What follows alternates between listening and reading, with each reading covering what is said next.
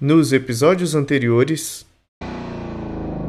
Essa foi a primeira vez que você realmente se importou com algo que aconteceu comigo naquela escola. Se eles fazem isso é porque eu deixo, não é? Não é fácil assim, pai. Você não tá vendo, Sophie? Não tá vendo que tem um buraco se abrindo atrás da gente? Por que, que você saiu desse carro? O que, que você queria lá fora? Quem diabos deixaria um bilhete assim e assinaria com um S? Ah, finalmente! Cara, que vidinha insuportável. Eu tava numa praia. Vai me dizer que todo mundo é assim, igualzinho a você. Sonho, alucinação, visão, loucura. Sophie, o que que tá acontecendo? Parem com isso agora! Nós estamos acordando, cara. Isso não é lindo? Quantas coisas fingimos não ver para não nos envolvermos? A dor era forte Nossa. demais. Aquele vento tava escuro. Outra lâmpada explodiu acima de mim. Nicolas! É esse. Peguem. Finalmente algo aconteceu na vida de Nicholas. Mas ele estava preparado? A resposta para essa e outras perguntas você encontra no tálamo.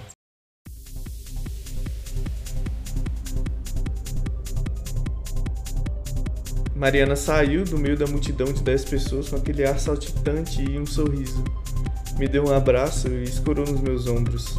Eles vieram, eu disse que viriam. Ela cochichou no meu ouvido. Agora que os rostos começaram a se concentrar na música agitada que Pedro acabara de colocar para tocar. Bem, na verdade você não disse. Você entendeu, disse ela, saindo em direção a Pedro.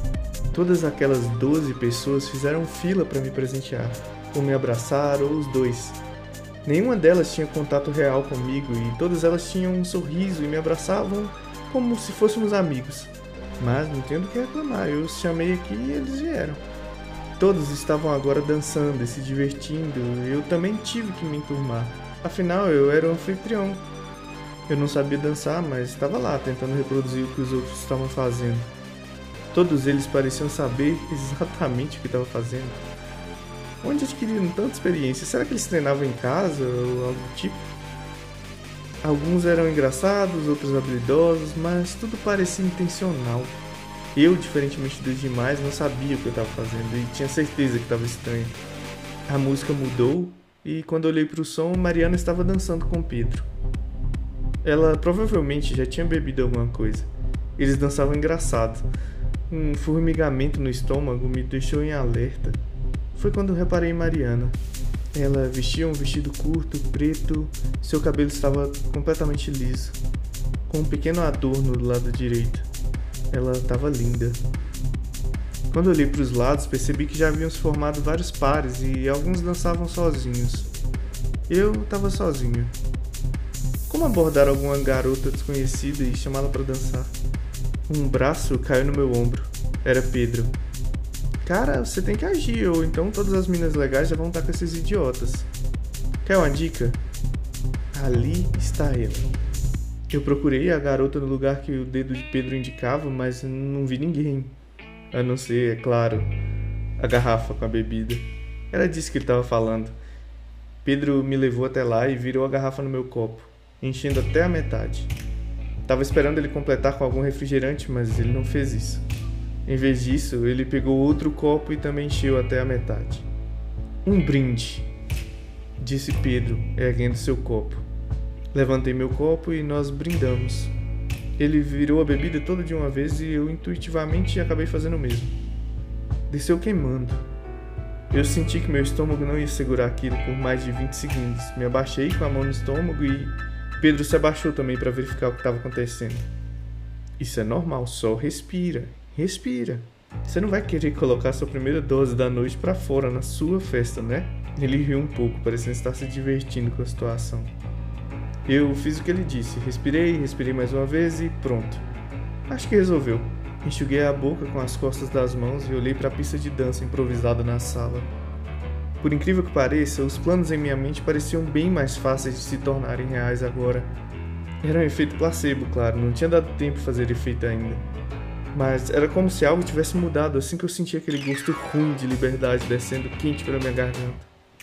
Bom, agora que a gente tá calibrado, tem algo que eu preciso te entregar, cara. Você não vai acreditar. Seu pai. Seu pai é foda. Chega aqui. Vem comigo. Pedro me levou pro meu quarto e tinha um embrulho enorme na minha cama. O formato era quadrado e parecia ter uns 50 centímetros de comprimento. Não é possível, Pedro. O unboxing que a gente viu semana passada. Não. Pedro? Abre aí. Meu Deus, Pedro. Não é possível. Não era possível que meu pai tava me dando um RVR. Pulei pra cima do embrulho e rasguei o papel. Era um RVR. A embalagem era branca e o acabamento dava a aparência de ser um item de luxo, e era. No meio da caixa estava escrito uma fonte moderna. Tudo em inglês. RVR. A única experiência VR possível. Em suas mãos, seus olhos, seu mundo. Era ele mesmo, eu não estava sonhando. É a última criação da Remind. A melhor experiência VR do momento. Welcome to the real virtual reality. Eu e Pedro falamos juntos imitando a propaganda do RVR. Não é possível. Mariana estava na porta agora e parecia tão impressionada quanto a gente. Sim, Mariana. É possível. Pedro falou, chegando mais perto. Pelo amor de Deus, vamos ligar isso agora. Mariana me puxou, ainda agarrado na caixa, incrédulo. Aquilo era uma fortuna. Todo mundo descrevia a experiência como se fosse algo fora desse mundo. Eu tava sedento para testar um desses. Corremos para a sala e todo mundo ficou em choque com o embrulho. Abri o pacote e instalei. As pessoas olhavam sabendo que era aquilo. Tava em todo lugar, propaganda, jornal. Todo mundo só falava disso. Pedro e Mariana me ajudaram a instalar. Tirei o óculos da caixa. Era muito parecido com um capacete. Dentro dava para ver umas ventosas. Que negócio bizarro. Havia um gabinete com metade do tamanho de um CPU normal, quase como uma torre. O formato era moderno era a unidade de processamento. Ligamos ela na televisão para provavelmente replicar o que estava sendo exibido nos óculos. O óculos não tinha fios. Quando eu coloquei na cabeça, entrei em uma completa escuridão. Senti meus ouvidos se encaixarem perfeitamente em duas almofadas semelhantes a um fone de ouvido. E um barulho indicou que o óculos estava ligando. Foi automático, foi só colocar. O som era inacreditável. Era apenas um barulho de iniciação, mas já era super imersivo. Senti a ventosa na minha nuca iniciaram a sucção leve. Depois uma pontada fria. Não entendi nada, não sabia como é que aquilo funcionava. Welcome to the RVR, the real virtual reality experience. You're invited to forget about your world and enter a new one. It's real, it's for you, and it's all about you. System initialization complete. The journey will begin in 5, 4, 3, 2, 1. Linking motor functions to VR. O mundo se silenciou em volta de mim. Em um clique, minha mente desligou e ligou novamente. O mundo se abria em uma imensidão branca. A imersão era inacreditável. Eu tava ali. Eu tava em outra realidade. Não tinha desfoque, não tinha baixa resolução, não tinha desconforto, era real. A imersão era total, inacreditável. Uma bolinha azul clara se projetou à distância vindo em minha direção. Welcome, newcomer. We are pleased to meet you. That's the hub, where you will be able to choose your destinies. The games you gonna play, the worlds you gonna explore. It's up to you to decide. The sky is not the limit anymore. There are no limits. You are free. Nesse momento, eu flutuei. Não dava para descrever. Eu fui levado para cima, acima das nuvens, depois pro espaço. Eu via minhas mãos e meus pés, então eu lembrei que eu não estava segurando um controle. Mexi minhas mãos e elas realmente se mexeram naquele ambiente virtual, eu poderia andar? E se, se eu derrubasse tudo no mundo real? Eu tava sentado. Se eu me movesse, eu só ia me mover no jogo? Como é que isso era possível? O sistema teria que estar interceptando meus movimentos. Meu Deus, isso não é possível. Nós não chegamos nesse ponto ainda. Vi o planeta Terra de longe e senti uma mão no meu ombro. Deu até um arrepio, era estranho, não era um toque comum.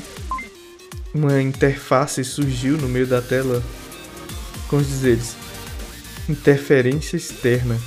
Deseja interromper a experiência? Não é possível. O sistema identificou que tinha alguém me chamando na vida real?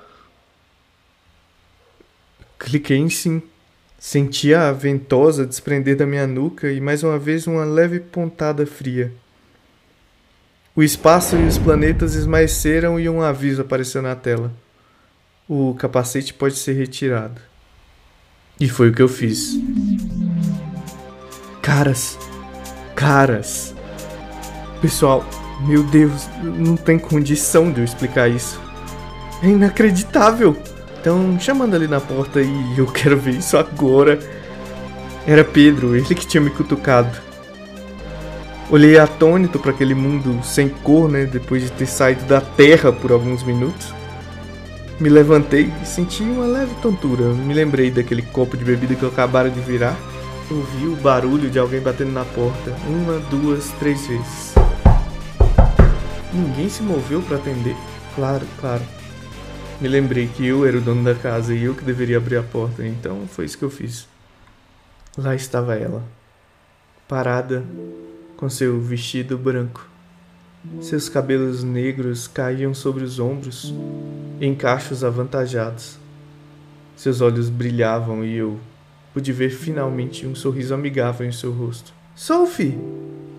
Obrigada por me chamar. Foi muita bondade da sua parte mesmo eu sendo nova na classe.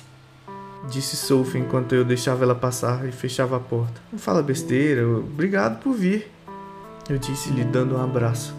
Ela retribuiu. E muito obrigado pelas flores que você me mandou lá no hospital. Você foi muito gentil em me mandá-las.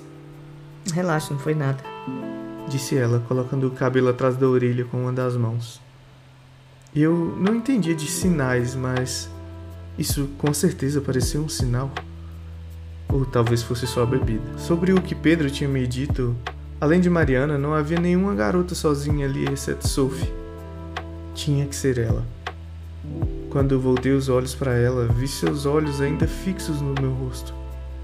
E as palavras saltaram da minha boca sem que eu pudesse pensar. Dança comigo?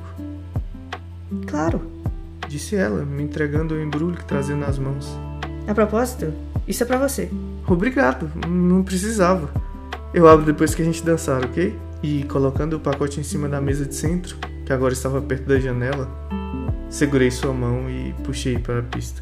A bebida estava fazendo efeito porque eu estava pensando rápido demais.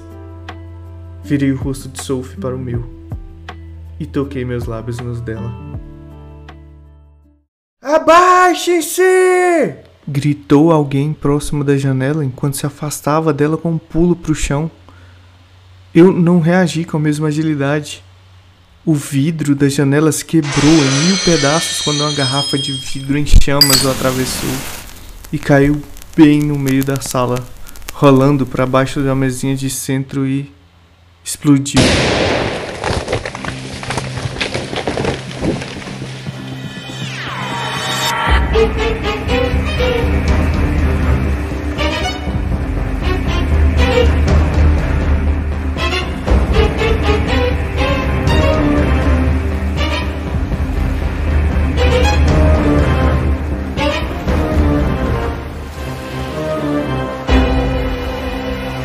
Episódio 7 Garrafas A explosão de chamas me deixou surdo e a nuvem de fumaça me impedia de ver qualquer coisa a mais de um palmo na minha frente.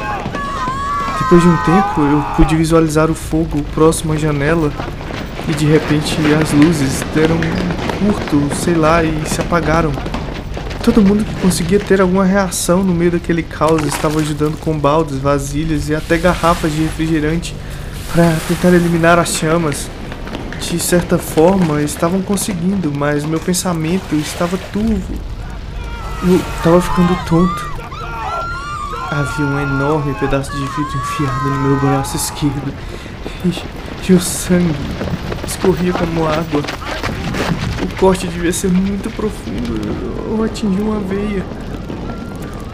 O fogo não parava de se alastrar e lutava violentamente para conseguir cada cortina e cada pedacinho de carpete. Eu não conseguia mais ajudar, eu estava paralisado. Minha casa estava sendo consumida pelas chamas. Mas não dava mais tempo. Era tarde demais. Todos tinham saído pelos fundos, se protegendo do ataque iminente, exceto Pedro, Mariana e Sophie.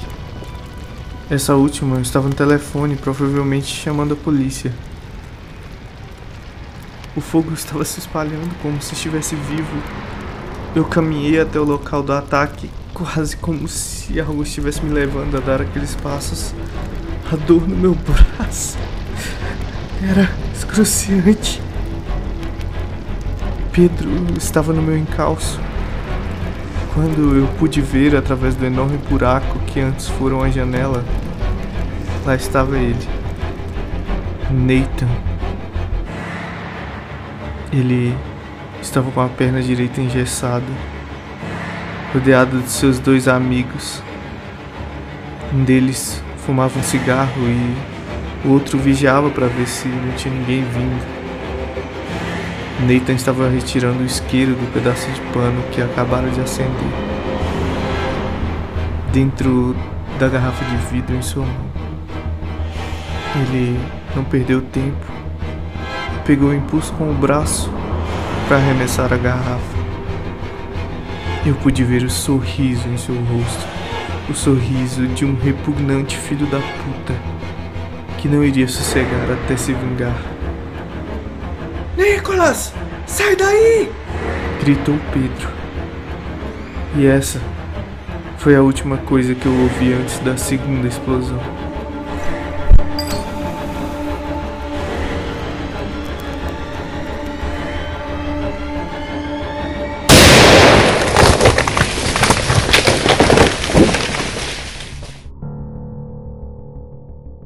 Continua no próximo episódio.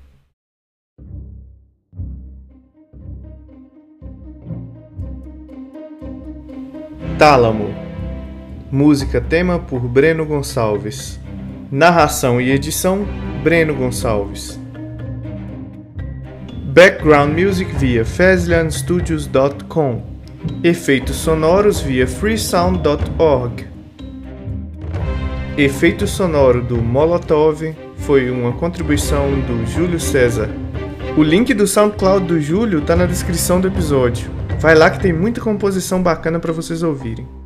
Obrigado por ouvir.